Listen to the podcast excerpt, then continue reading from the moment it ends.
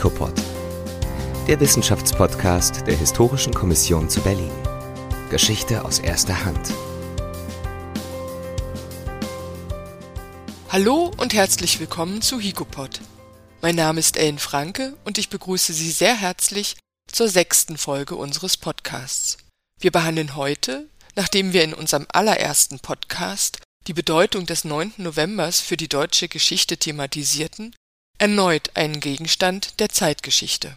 Genauer gesagt bleiben wir in der unmittelbaren Nachkriegsgeschichte und wenden uns der Bodenreform, die 1945/46 auf dem Gebiet der sowjetischen Besatzungszone durchgeführt wurde, zu. Einerseits erkunden wir damit den ländlichen Raum, andererseits werden tiefgreifende soziale, gesellschaftliche und wirtschaftliche Umwälzungen beleuchtet. Diese können in ihrer historischen und mehrschichtigen Dimension am besten von Experten und Expertinnen dargestellt werden.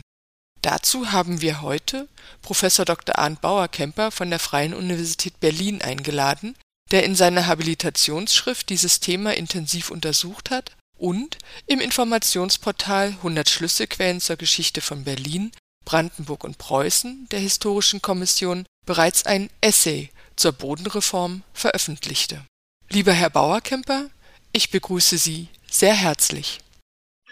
Ja, ich begrüße Sie auch und äh, freue mich, das Themenfeld äh, in einem Interview erläutern zu können, da es dann hoffentlich von vielen gehört wird. Ja, das hoffen wir auch. Und ich bin da sehr zuversichtlich. Ich denke, dass dieses zeitgeschichtliche Thema für viele Menschen interessant ist. Doch bevor wir in die Materie einsteigen, gestatten Sie mir noch, Sie kurz vorzustellen. Sie sind seit 2009 Professor für Neuere Geschichte an der Freien Universität Berlin und forschen primär zu zeitgeschichtlichen Themen. Von ihren zahlreichen Forschungsgebieten möchte ich drei heute herausgreifen. Die Sozialgeschichte der Bundesrepublik Deutschland und der DDR, die Geschichte Großbritanniens im 19. und 20. Jahrhundert sowie drittens der Faschismus in Europa. Sie haben zahlreiche Bücher verfasst, kürzlich ist 2021 das zweibändige Werk Sicherheit und Humanität in den beiden Weltkriegen – Der Umgang mit zivilen Feindstaatenangehörigen im Ausnahmezustand erschienen. Nicht zuletzt sind Sie Vorstandsmitglied unserer Kommission. Möchten Sie, lieber Herr Bauerkemper, zur Kurzpräsentation Ihrer Person noch drei, vier Sätze ergänzen ja, das kann ich gerne tun, zurückhaltend, damit es nicht so aussieht, dass man selber im Mittelpunkt steht. Vielleicht aber doch zwei, drei kleine kurze Punkte. Ich bin auch im Beirat der Topographie des Terrors, arbeite dort also mit, äh, auch zur Geschichte des sogenannten Dritten Reichs, in den internationalen Verbindungen. Ich habe mehrere Gastprofessuren wahrgenommen, unter anderem in Budapest, in der Ball State University in Indiana, USA und an der, in London an der London School of Economics. Ja, und äh, vielleicht drittens noch, äh, ich versuche mich äh, auch publizistisch äh, tätig zu sein und versuche die Forschungsergebnisse, die ich erzielt habe, durch Arbeiten auch an der breitere Öffentlichkeit zu vermitteln. Ja, wunderbar, das passt ja hervorragend. Und vor diesem Hintergrund ist es besonders schön, dass wir Sie heute für das Interview gewinnen konnten. Herr Bauerkemper, mit Ihren zeitgeschichtlichen Forschungen zur Deutschen Demokratischen Republik oder auch kurz DDR genannt, und mit ihren Untersuchungen zum radikalen Umbau der agrarischen Verhältnisse in Brandenburg betraten sie in den 1990er Jahren Neuland. Gab es, wie es bei Forscherinnen und Forschern durchaus zu beobachten ist, eine Initialzündung, die sie auf dieses Forschungsfeld brachte? Oder gab es persönliche Motive, die sie dazu bewogen, sich mit der Geschichte der DDR beziehungsweise mit Brandenburg zu beschäftigen? Ja, die gab es. Es gibt einen Hintergrund. Ich hatte mich in meiner Dissertation äh, mit dem Rechtsradikalismus in Großbritannien befasst, im Vergleich, und habe dann überlegt, da ich in der Wissenschaft eigentlich bleiben wollte, welches neue Thema ich in Angriff nehmen sollte. Und äh, bin dann auf das Thema der ländlichen Gesellschaft in der Bundesrepublik gekommen weil ich selber auch aus einem ländlichen Milieu komme. Je älter man wird, desto mehr kommt man hier auch so ein bisschen an die, an die biografischen Wurzeln vielleicht. Zumindest äh, meine steile These. Auf jeden Fall ähm, war das mein Entschluss, äh, jetzt mich mit der ländlichen Gesellschaft äh, der Bundesrepublik zu beschäftigen das habe ich so dann in, den, in meinen 30er Jahren äh, gemacht. Ich hatte dann die Gelegenheit, mich zu bewerben an das äh, Zentrum für zeithistorische Forschung in Potsdam und habe es einfach mal versucht mit der ländlichen Gesellschaft in der sowjetischen Satzungszone und DDR, weil ich darüber auch schon ein wenig gelesen hatte. Gewissermaßen dann im Vergleich. Ich konnte die Bundesrepublik einbringen in dieses Projekt. Und es hat geklappt. Und dann habe ich acht Jahre am Zentrum für zeithistorische Forschung in Potsdam gearbeitet und dort meine Habilitationsschrift vorbereitet, die ich dann 2001 äh, eingereicht habe. Das ist im Grunde der Weg. Ja, prima, lieber Herr Bauerkemper. Interessant und, und letztlich ein Gewinn für die brandenburgische Landesgeschichte, dass Sie sich diesem Thema zugewandt haben. Lassen Sie uns nun tiefer in die Inhalte einsteigen und zur Bodenreform kommen. Bei der Bodenreform, die 1945-46 auf dem Gebiet der sowjetischen Besatzungszone durchgeführt worden ist, handelt es sich um einen der schwerwiegendsten Eingriffe in die Eigentumsverhältnisse auf dem Land. Über Jahrhundert gewachsene soziale, gesellschaftliche, agrarische und wirtschaftliche Strukturen wurden quasi über Nacht in sozialistische Strukturen transformiert. Es wurden die Gutsbesitzer und Landwirte, die über 100 Hektar ihr eigen nannten, und jene Landwirte, die den Nationalsozialismus unterstützt hatten, entschädigungslos enteignet. Weder wurde in Ansehung der Person noch unter Berücksichtigung der Bodengüte entschieden. Vielmehr beabsichtigte die sowjetische Militäradministration im Verbund mit den Führungskräften der Kommunistischen Partei Deutschlands sozialistische Verhältnisse auf dem Land, so auch im Agrarland Brandenburg, durchzusetzen. Diese Vorgänge besaßen vor dem Hintergrund der verheerenden Zerstörungen durch den Zweiten Weltkrieg aufgrund von Hunger, Armut und Elend, insbesondere in den Großstädten, vielschichtige Ziele würden Sie, lieber Herr Bauerkemper, uns zunächst schildern, welche Zustände im Frühjahr und Sommer 1945 in Deutschland herrschten und wie sich die agrarischen Eigentumsverhältnisse östlich der Elbe darstellten? Was fand die sowjetische Militäradministration nach der Kapitulation vor? Vieles von dem, was ich eigentlich erwähnen sollte, haben Sie auch schon angerissen. Also natürlich Armut, gerade in der Landwirtschaft Verwüstungen, insbesondere in den Landstrichen, die von der Schlacht um Berlin betroffen waren, also im Osten Brandenburgs, auch im Ostteile sozusagen Mecklenburgs. Also hier waren ganz starke Verwüstungen des Landes. Aber in allen Bereichen der sowjetischen Besatzungszone dann herrschten nicht nur Hunger, sondern spezifisch in der Landwirtschaft eben auch ein Mangel an Vieh, ein Mangel an Betriebsmitteln, Maschinen, Geräte. Viele Gebäude waren zerstört. Das heißt, den Landwirten fehlte einfach auch die, fehlten die Betriebsmittel.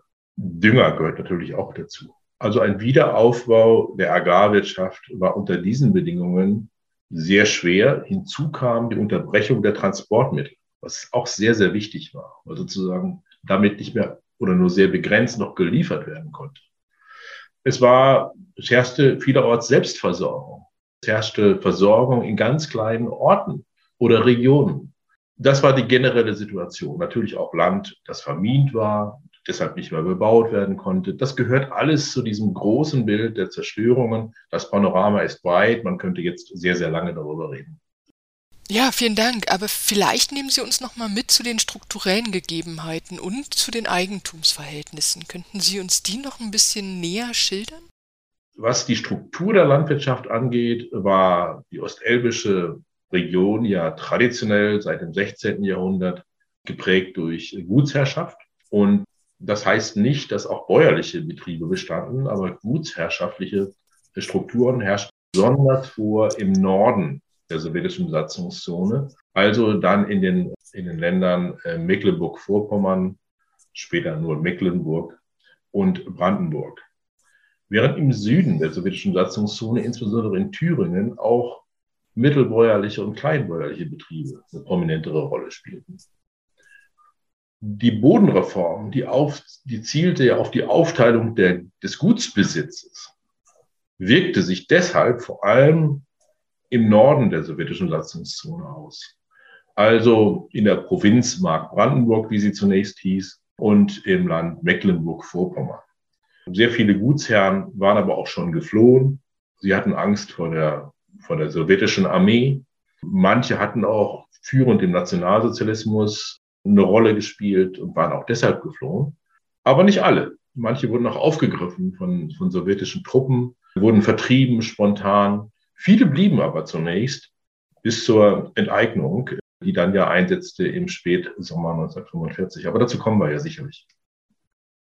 Auf jeden Fall, lieber Herr Bauerkemper, denn das ist ja heute unser Kernthema. Doch zunächst würde ich gern mit Ihnen noch weiter die Grundlagen für die Bodenreform und die mit ihr einhergehende Enteignung erarbeiten. Mich interessiert zunächst vor dem Hintergrund der Systemkonkurrenz zwischen der Sowjetunion und den westlichen Besatzungsmächten, ob es für diese Bodenreform Vorbilder gab. Hielt die kommunistische Agrarpolitik für die Bodenreform und den damit einhergehenden radikalen Enteignungsprozess, den Sie in Ihrem Buch ja als enormen Strukturbruch bezeichnen, ideologisch-theoretische Konzepte bereit? Ja, die gab es. Man muss sozusagen ansetzen, sicherlich im Jahr 1917. Die Hauptforderungen sozusagen der Bauern, überhaupt der größ größere, größerer Bevölkerungsgruppen 1917 im kriegsmüden Russland waren erstens Frieden und zweitens eine gerechtere Verteilung des Bodens. In Russland gab es auch sozusagen eine, ja, ein Großgrundbesitz, einen adligen Großgrundbesitz im zarischen Russland. Und dies wurde als ungerecht empfunden. Es war deshalb kein Zufall, dass die Bolschewiki als einer der ersten Dekrete nach der Oktoberrevolution ein Dekret über den Boden herausgaben. Danach sollte der Boden aufgeteilt werden auf Kleinbauern. Zunächst nicht kollektiviert, sondern aufgeteilt werden auf Kleinbauern, um damit dem Versprechen gerecht zu werden, hier eine gerechtere Eigentumsordnung auf dem Lande herbeizuführen. Das war natürlich den Kommunisten, den deutschen Kommunisten auch, die im Moskauer Exil war, die ja oft vielen äh, das sogenannte Dritte Reich hatten verlassen müssen. Das war denen natürlich völlig bewusst. Und es gab von Lenin ein, ein, ein, ein Konzept, nachdem klar war, erste Stufe Aufteilung des Großgrundbesitzes und Verteilung an die landarmen, landlosen Bauern und die Landarbeiter, um dann, so schreibt auch Lenin schon, in einer weiteren Stufe dieses Land zu kollektivieren. Das war 1945 aber zunächst noch nicht absehbar, aber es war völlig klar, und das hatte die KPD-Führung in Moskauer Exil auch vorbereitet, dass eine Aufteilung des Großgrundbesitzes und eine Enteignung der führenden Nationalsozialisten und Kriegsverbrecher stattfinden sollte. Eine Enteignung der führenden Nationalsozialisten und Kriegsverbrecher war auch unter den Alliierten Konsens. Auch die westlichen Alliierten betrachteten die Gutsbesitzer als wichtige Träger des Nationalsozialismus. Wo der Konsens aufhörte, sage ich dann gleich. Aber es war klar, die KPD-Führung war entschlossen, als sie 1945 mit den Initiativgruppen nach Moskau, äh, nach Deutschland in das ja, befreite, besiegte Deutschland eingeflogen wurde. Es war klar, dass eine Bodenreform durchgeführt werden sollte. Und nachdem Moskau dafür auch dann grünes Licht gegeben hatte, im Frühsommer 1945 begannen die Vorbereitungen. Die KPD-Führung hatte also ganz klar einen Plan, musste natürlich als grüne Licht abwarten aus Moskau. Und dann begann die Bodenreform. Zunächst in, in Sachsen-Anhalt, also in der Provinz äh, Sachsen. Und es wurde sozusagen in den einzelnen Provinzen, fünf Provinzen beziehungsweise Länder, wurden Resolutionen verabschiedet. Die KPD suchte dabei den Schulterschluss mit den anderen Parteien, die sich ja auch gebildet hatten, also mit der Ost-CDU, mit der anderen Parteien, die sozusagen auch bestanden, mit der SPD, die ja erst 1946 zusammengeschlossen wurde zwangsvereinigt wurde mit der KPD. Also man versuchte eine antifaschistische Einheitsfront zu bilden und die anderen Parteien auch dafür zu gewinnen. Der Konflikt entstand sehr früh an zwei Fragen vor allem. Sollte die Bodenreform entschädigungslos sein? Da sagten die sogenannten bürgerlichen Parteien nein. Und sollte die Bodenreform, sollten die Enteigneten appellieren können, gab es eine Revisionsmöglichkeit, das ist, war auch eine wichtige Frage. Die westlichen Alliierten sagten ja. Und drittens, der Konflikt entstand über die Frage, sollten, sollte die Bodenreform pauschal erfolgen?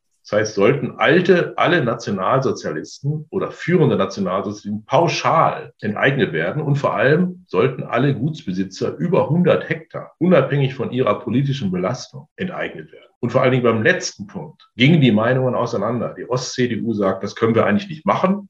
Es gab auch antifaschistische Gutsbesitzer, ja, also die im Widerstand gewesen waren, die können wir nicht enteignen. Die hatten zwar dann über 100 Hektar, aber es wäre eine pauschale Enteignung. Dem hat sich die Ost-CDU, Andreas Hermes war der Parteiführer damals, der Vorsitzende der Ost-CDU, verweigert. Und das haben auch die westlichen Alliierten sehr früh abgelehnt.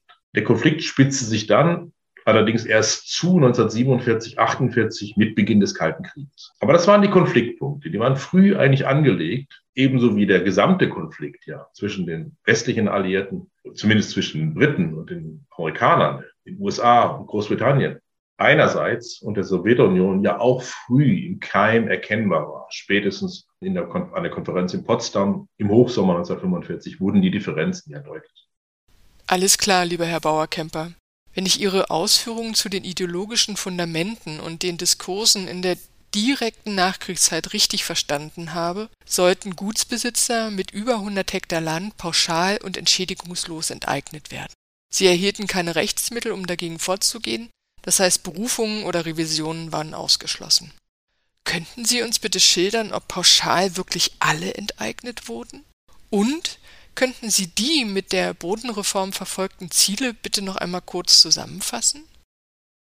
Es war grundsätzlich eine pauschale Enteignung. Zunächst hat die KPD und auch die sowjetische Besatzungsmacht gewisse Ausnahmen gemacht. Also antifaschistische Gutsbesitzer, die bekamen noch so kleine Resthöfe oder die bekamen eine kleine Entschädigung, aber in aller Regel sogenannte Resthöfe. Das heißt, die behielten dann so 20 Hektar oder so. Zunächst. Das war aber vorübergehend. Die allermeisten Gutsbesitzer mussten relativ schnell ihre Dörfer verlassen. Vor allem diejenigen, die keine Resthöfe bekamen. Und das war eine ganz kleine Minderheit. Das waren Gutsbesitzer, die eindeutig gegen den Nationalsozialismus gewesen waren. Also bis auf wenige Ausnahmen wurden diese Gutsbesitzer mit über 100 Hektar pauschal enteignet um die führenden Nationalsozialisten und ja, Kriegsverbrecher ohnehin. Es gibt noch keine Resthöfe natürlich. Die Gutsbesitzer, die enteignet worden waren von den, von den Bodenreformkommissionen, es gab in, in einzelnen Gemeinden Gemeindebodenkommissionen, darüber gab es sozusagen die Kreisbodenkommission und die Landesbodenkommission. Das ist also eine Hierarchie von, von Organen, die das durchführen. Und diese Gutsbesitzer, die enteignet worden waren, mussten in der Regel ihr Dorf verlassen. Sie hatten, glaube ich, 20 Kilometer Radius, da durften sie sich nicht aus, äh, aufhalten. Das verweist nochmal auf ein weiteres Ziel der Bodenreform. Mit der Bodenreform sollten einerseits die Träger des Nationalsozialismus beseitigt werden. Es sollten aber auch, und das war aus Sicht der KPD und der sowjetischen Militäradministration genauso wichtig, es sollten auch Personen und traditionelle Eliten beseitigt werden, die den Zugriff der KPD auf die ländliche Bevölkerung sozusagen blockierten. Die KPD wollte vor allem einen Fuß bekommen in die Tür der ländlichen Gesellschaft, vor allem im Hinblick auf die landlosen Bauern, äh, die landarmen Bauern und die Landarbeiter. Die KPD betrachtete diese Gruppen als ihre Klientel. Und diese Klientel sollte auch mit Land bedacht werden. Das waren ja dann die Empfänger dieses aufgeteilten Gutsbesitzerlandes. Und insofern erhoffte sich sozusagen die KPD davon auch Zustimmung zu gewinnen auf dem Land. Durch diese im Grunde sozusagen, ja, durch die Vergabe dieses Landes, dieses aufgeteilten Landes. Das war allerdings zunächst gar nicht so klar, denn sehr viele Landarbeiter und äh, landlose Bauern und Kleinbauern haben auch zunächst gesagt, na ja, wird das was mit der Bodenreform? Die Parzellen, die verteilt wurden von den Gemeindebodenkommissionen unter Aufsicht der Kreis- und Landesbodenkommission, waren sehr klein, sieben bis acht Hektar. Ist das lebensfähig, war natürlich die Frage, die auf dem Lande entstanden. Und überhaupt mussten erstmal die Landarbeiter sozusagen dazu gebracht werden, gegen den Gutsbesitzer loszuschlagen. Und es gibt auch bittere Klagen von Ulbricht und anderen, die auf dem Lande agitierten, ja, und versuchten nun diese Landarbeiter zu gewinnen für die Bodenreform im Sommer 1945 und Frühherbst. Die sagen, ja, die sind im Grunde sozusagen verbürgerlicht. Wir müssen die erstmal wirklich agitieren, ja. Die sind eigentlich nicht von vornherein auf unserer Seite, was zunächst die Erwartung gewesen war. Also es gab durchaus so vor Ort dann durchaus auch Probleme bei dieser Bodenreform. Aber letztlich wurde sie dann durchgezwungen gegen Widerstände vor Ort und auch gegen Widerstände in den anderen Parteien in der sowjetischen Besatzungszone. Hm, vielen Dank für Ihre Einblicke. Die von Ihnen angesprochene Klientelbildung scheint mir ein wesentlicher Aspekt zur Erklärung der Vorgänge zu sein, und diese würde ich gern etwas vertiefen. Gern möchte ich über diese Klientelbildung den Menschen noch etwas näher kommen. Jede Gesellschaft, gleich welche, ob sie freiheitlich, demokratisch, diktatorisch oder autoritär ausgerichtet ist, funktioniert nämlich nur, wenn Menschen mitmachen. In freiheitlichen und rechtsstaatlichen Demokratien, so wie wir sie kennen, existieren miteinander verbundene Säulen, die den demokratischen Konsens erzeugen. Zu nennen sind die Grundrechte, die über rechtsstaatliche Strukturen Stichwort Gewaltenteilung garantiert werden. Ferner ist das Mehrparteiensystem eine Stütze, das die Vielfalt der Gesellschaft abbildet und deren Vertreter in ein durch geheime Wahlen frei gewähltes Parlament abgeordnet werden können. Und nicht zuletzt existiert ein Leistungsversprechen, aus dem sich in einer freiheitlichen Wirtschaftsordnung primär Wohlstand, gesellschaftliche Teilhabe und soziale Anerkennung speisen. Zentral ist aber in jeder Verästelung der Mensch. Wie müssen wir uns diese Verästelung auf dem Land östlich der Elbe im Sommer 1945 vorstellen? Über die Strukturen haben wir eingangs schon Zentrales erfahren, nun wollen wir den Blick auf den Alltag und die Mikroebene richten durchaus örtlich auch verschieden natürlich. Man mhm. muss sehen, dass ähm, ja auch in, gerade im Osten Brandenburgs viele Dörfer entweder zerstört worden waren oder noch von der deutschen Wehrmacht evakuiert worden waren. Also vor dem Beginn des Angriffs auf Berlin Mitte April 1945, um sozusagen dieser ja, Artilleriekanonade der sowjetischen Armee auszuweichen. Aber nehmen wir mal ein Dorf, das sozusagen nicht davon betroffen. Diese dörfliche Gesellschaft war oft nicht homogen, oft zusammengewürfelt. Man muss sich ja vorstellen, dass Flüchtlinge und Vertriebene eben sich auch auf dem Land aufhielten. Man muss sich vorstellen, dass Evakuierte, also die vor dem Bombenkrieg sozusagen auf das Land evakuiert worden waren, sich auch noch oft aufhielten in den ländlichen Gemeinden. Diese Personen, Flüchtlinge und Vertriebene, aber auch Evakuierte, waren überwiegend auf dem Land untergebracht. Warum auf dem Land? Weil es dort noch relativ viel Wohnraum gab und zweitens, weil sie hofften, sie dort ernähren zu können. Die Städte boten das nicht. Und sie konnten sich auch noch beschäftigen. So, also diese dörfliche Gesellschaft war im Umbruch, war zusammengewürfelt. Sie war in der Regel nicht homogen. Natürlich unterschiedlich in den einzelnen Gemeinden. Aber in der Regel war sie nicht homogen. Und die Kommunisten versuchten natürlich dieses auszunutzen. Sie appellierten insbesondere an die Vertriebenen und Flüchtlinge, die dann Umsiedler genannt wurden offiziell, in der sowjetischen Besatzungszone, um sie zu gewinnen ja, und ihnen auch Land zu versprechen. Obwohl der Anteil der Flüchtlinge und Vertriebenen an den Landempfängern war relativ gering, war nicht sehr hoch. Konnte nicht die Lösung sein für die Masse der Vertriebenen und äh, Flüchtlinge auf dem Lande. Aber die KPD-Funktionäre, die sozusagen dann ausströmten in die Kreise und in die Dörfer, und dort eben auch agitierten, wie Wilhelm Pieck in Küritz mit seinem, mit seinem berühmten Aufruf zur Bodenreform Anfang September 1945. Sie haben das erwähnt als Schlüsselquelle. Diese Funktionäre versuchten natürlich die Bauern davon zu überzeugen.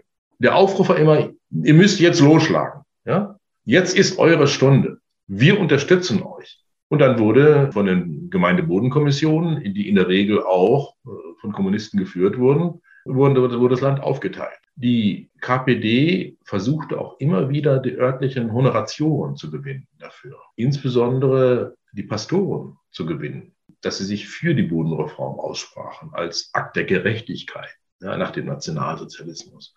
Sie versuchte auch Bürgermeister, die oft nicht Kommunisten waren, dafür zu gewinnen. Also sie versuchte gewissermaßen Personen, die respekt, respektiert wurden, auch äh, auf dem, im Dorf, für diesen Schritt zu gewinnen und auch das deutlich zu sagen, um Hemmungen bei den landlosen Bauern, landarmen Bauern und auch bei den Landarbeitern zu überwinden. Also erstens, die Strategie war direkt appellieren an die, an die Gruppen der Begünstigten und zweitens aber auch die Honoratioren zu gewinnen, um über die Honoratioren eben auch die Begünstigten dieser Bodenreform zu beeinflussen, dass sie aktiv wurden. Sie mussten sozusagen auch ein Stück weit getrieben werden in dieser Situation.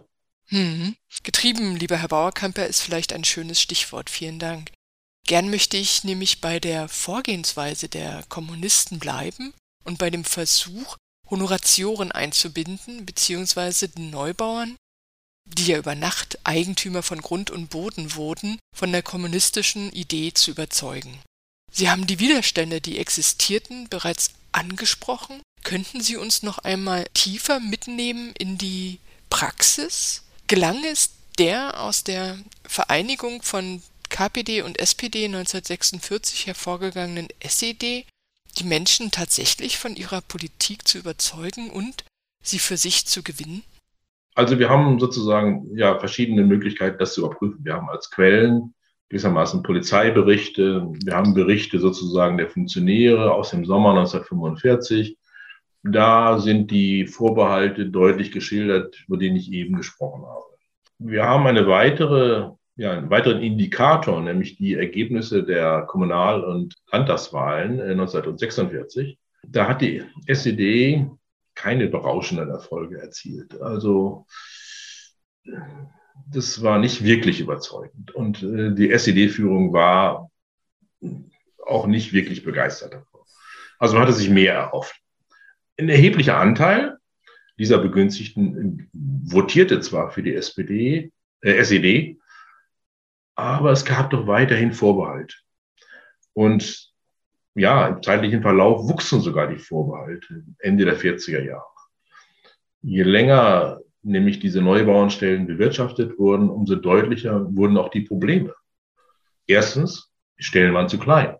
Zweitens, die Stellen wurden als gebundenes Eigentum vergeben. Das heißt, Eigentum, das nicht hypothekarisch belastet werden durfte, nicht veräußert, verkauft werden durfte, auch nicht uneingeschränkt in der Erbteilung weitergegeben werden durfte. Das war das zweite Problem. Das dritte Problem war, die Stellen hatten viel zu wenig Betriebsmittel. Vieh, Maschinen, Gerät, überall, fast überall kamen Neubauern zu kurz bei der Verteilung dieser Maschinen und Geräte und Betriebsmittel, weil die Altbauern sozusagen natürlich wie eine Bank in diesen Dörfern saßen.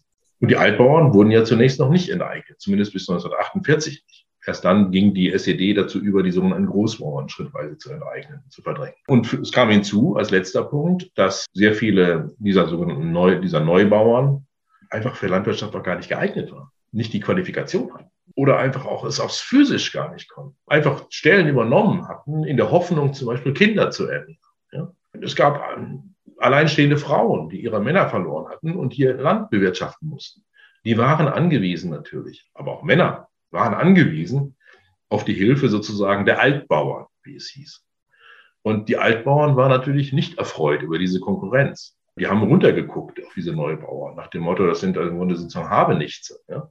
Können das eigentlich gar nicht. Ne? Also hier war auf dem Land ein erheblicher Konfliktstoff, der es schwer machte, für die SED hier wirklich entscheidend vorzudringen. Und äh, die Probleme nahmen dann eher zu, in dem Augenblick, in dem auch die Bauern, diese Neubauern, nicht nur sich selber versorgen sollten mit ihren sieben oder acht Hektar, sondern auch Überschuss produzieren sollten. Weil ja in den späten 40er Jahren auch die Industriestandorte wieder aufgebaut wurden, die Städte langsam wieder aufgebaut wurden. Die brauchten aber Lebensmittel. Ja?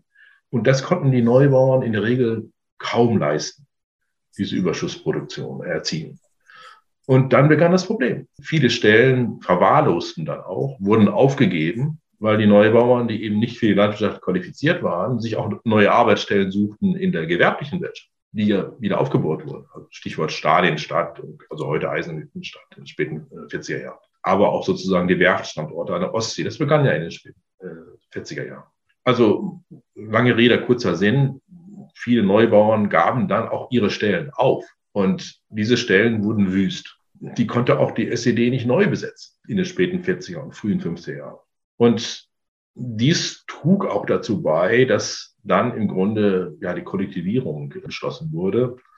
Letztlich ist der entscheidende Grund für den Beschluss der Kollektivierung 1952 Deutschland politisch, weil Stalin erkennen musste, dass seine Stalin-Noten eben im Westen sozusagen nicht angenommen werden würden.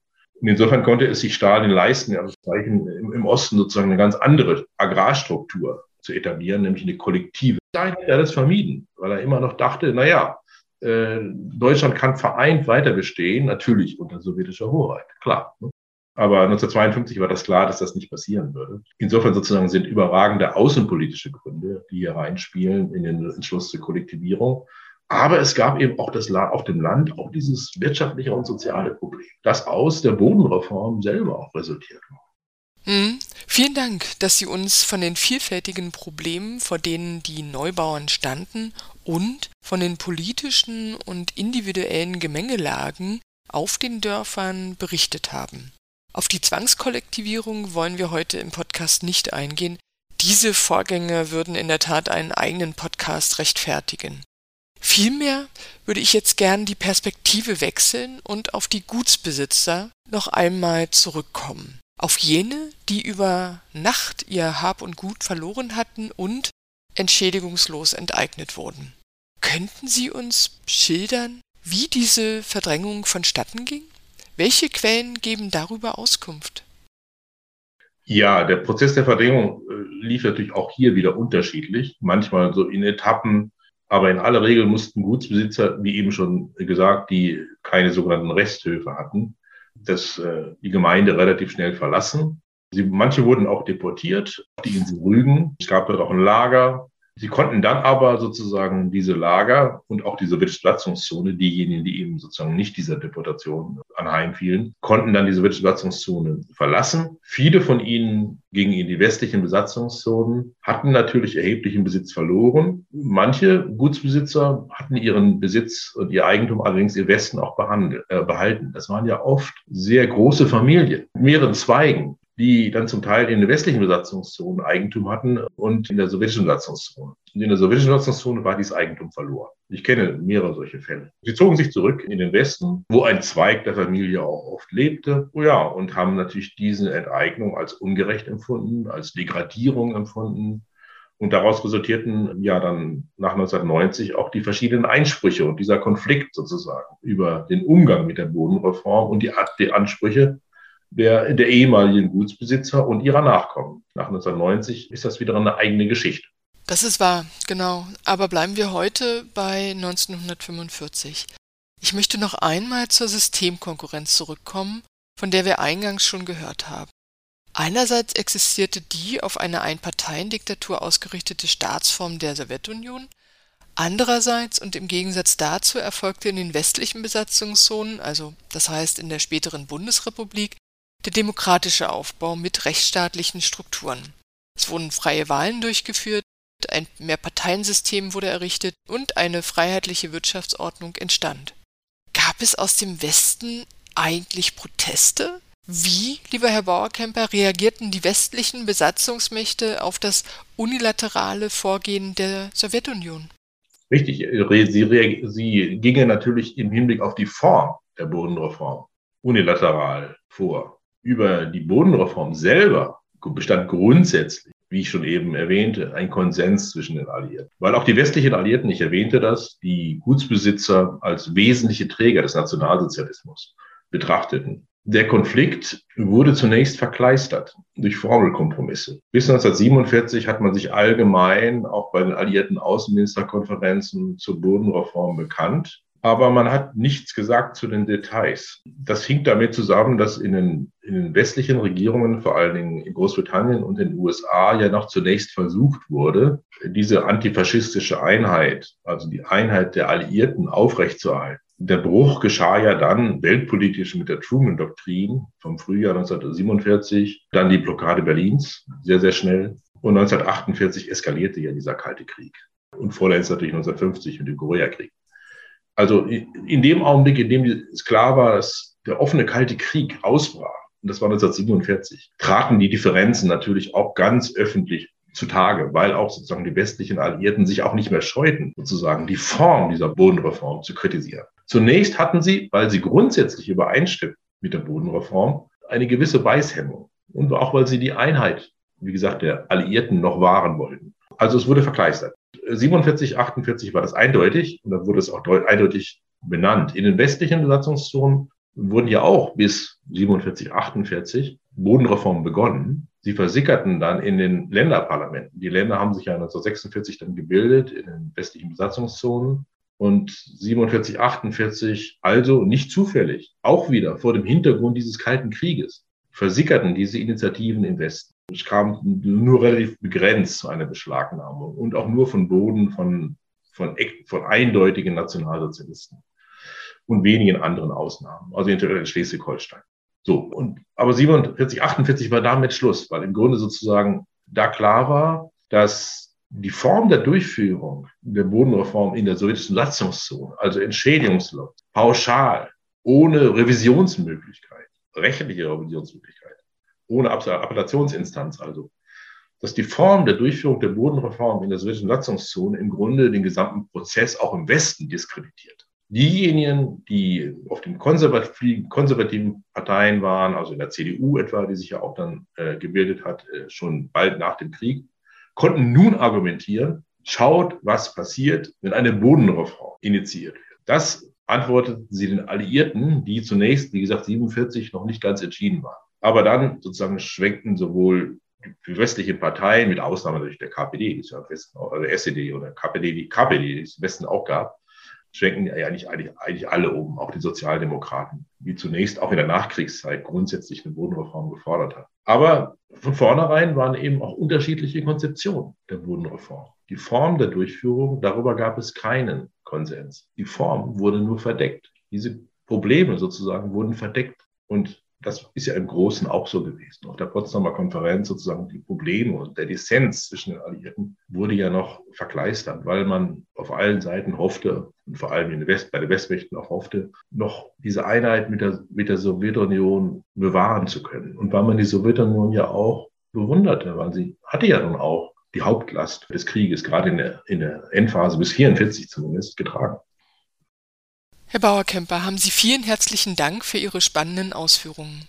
Fasst man das Gespräch zusammen, so wurde die mehrdimensionale Verknüpfung von außen- und innenpolitischen Prozessen vor dem Hintergrund des Kalten Krieges ebenso deutlich wie die fehlende Übereinstimmung der Besatzungsmächte über die Form der Durchführung des demokratischen Wiederaufbaus. Darauf haben Sie mit Blick auf die Systemkonkurrenz mehrmals hingewiesen. Anhand der Bodenreform lässt sich ablesen, wie unterschiedlich in den Besatzungszonen die nationalsozialistischen Strukturen beseitigt wurden. Die entschädigungslose Enteignung der Gutsbesitzer, die über 100 Hektar ihr Eigentum nannten, ohne Rechtsmittel einlegen zu können, blieb auf die sowjetische Besatzungszone beschränkt. Sie blieb es, weil die Enteignungen nicht mehr vom Rechtsstaat getragene Transformationen darstellten. Und sie blieb es, weil es zu undemokratischen sozioökonomischen Wandlungsprozessen kam. Ja, man kann sagen, zu autoritären Verwerfungen. Sie haben uns mitgenommen zu den Schwierigkeiten, die in der unmittelbaren Nachkriegszeit auf dem Lande östlich der Elbe, das heißt zwischen Elbe und Oder, herrschten. Und Sie haben uns von einer radikalen Umbruchszeit berichtet, die für viele Menschen einschneidende Neuanfänge bedeuteten. Hätten Sie für diejenigen, die tiefer in die Materie einsteigen wollen, noch zwei, drei Literaturempfehlungen? Also es gibt ein Buch, das sich vor allem befasst hat mit den Flüchtlingen und Vertriebenen, sogenannten Umsiedlern, die ja wichtig waren auf dem Land, von Michael Schwarz mit TZ. Das ist 2004 erschienen, eine sehr umfangreiche Schrift. Es gibt von, von meinem Doktoranden Jens Schöne ein, wie ich finde, sehr gutes Buch in einem auch renommierten Verlag erschienen. Ich nenne nicht den Namen. Das ist auch sicherlich sehr, sehr lesenswert, sehr gut geschrieben auch. Ist jemand, der sehr, sehr gut schreiben kann, vielleicht besser schreiben kann als ich, sage ich mal in Klammern. Und es gibt äh, drittens vielleicht noch zu nennen die Publikation meiner Kollegin Elke Scherstjanoy, die sich auch sehr umfassend mit der ländlichen Gesellschaft in den Jahren 1945 und folgenden befasst hat und auch dann den Prozess der Kollektivierung sehr detailliert untersucht hat, vor allem auf der Basis auch äh, sowjetischer Akten. Prima, lieber Herr Bauerkemper. Ich denke, damit haben Sie den Zuhörerinnen und Zuhörern interessante Literaturtipps an die Hand gegeben. Nochmals vielen herzlichen Dank für Ihre spannenden Ausführungen.